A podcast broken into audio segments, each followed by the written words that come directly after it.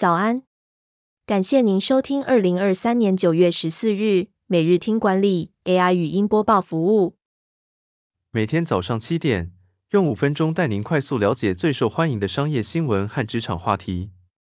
欢迎您至 Apple Podcast 或 Spotify 搜寻每日听管理，并订阅节目，还能一次浏览过往集数。另外，只要在经理人官方 LINE 聊天室输入“听书”两个字，就能解锁限量的隐藏优惠。首则文章是：iPhone 十五告别刘海，推出粉红色款。苹果发表会亮点一次看。苹果推出了新一代智慧手表 Apple Watch Series 9和 iPhone 十五系列。Apple Watch Series 9搭载了最新的晶片，提升了性能和听写程度，并引入了新的双指护点功能，还具有更高的亮度和多种颜色选择，成为苹果首款碳中和产品。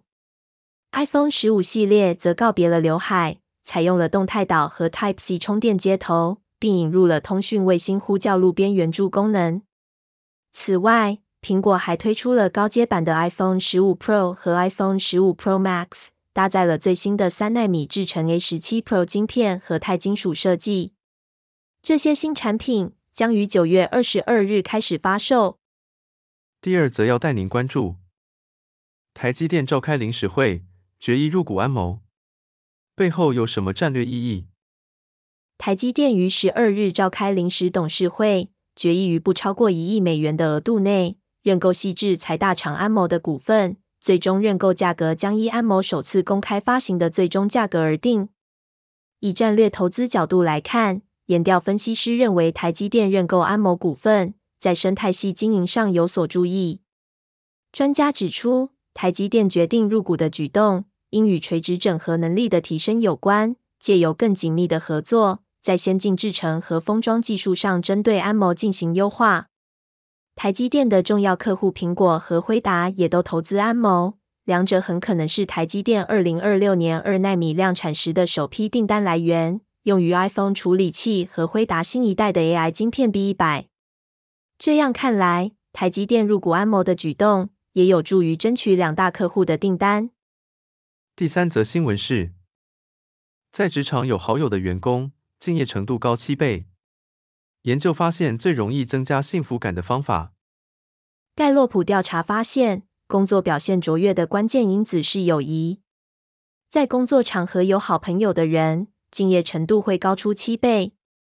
增进幸福感最容易的方式，可能不是赚更多钱，升迁到更高的位置，而是增加生活中的人际社交。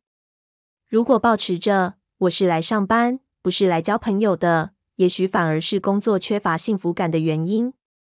良好的社交互动不仅能提升个人幸福感，还能提高生产力。就好比公司筹备一场大型活动，从主题企划、联络嘉宾、现场执行等大小细节，不可能全交给一个人独立完成，必须由团队分工。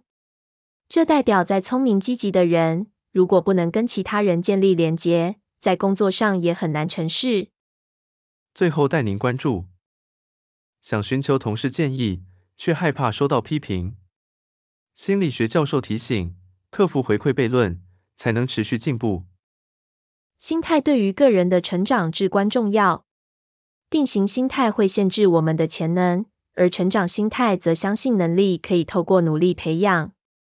当面对挫折时，我们应该意识到定型心态的缺点，试着观察它带给自己的感受。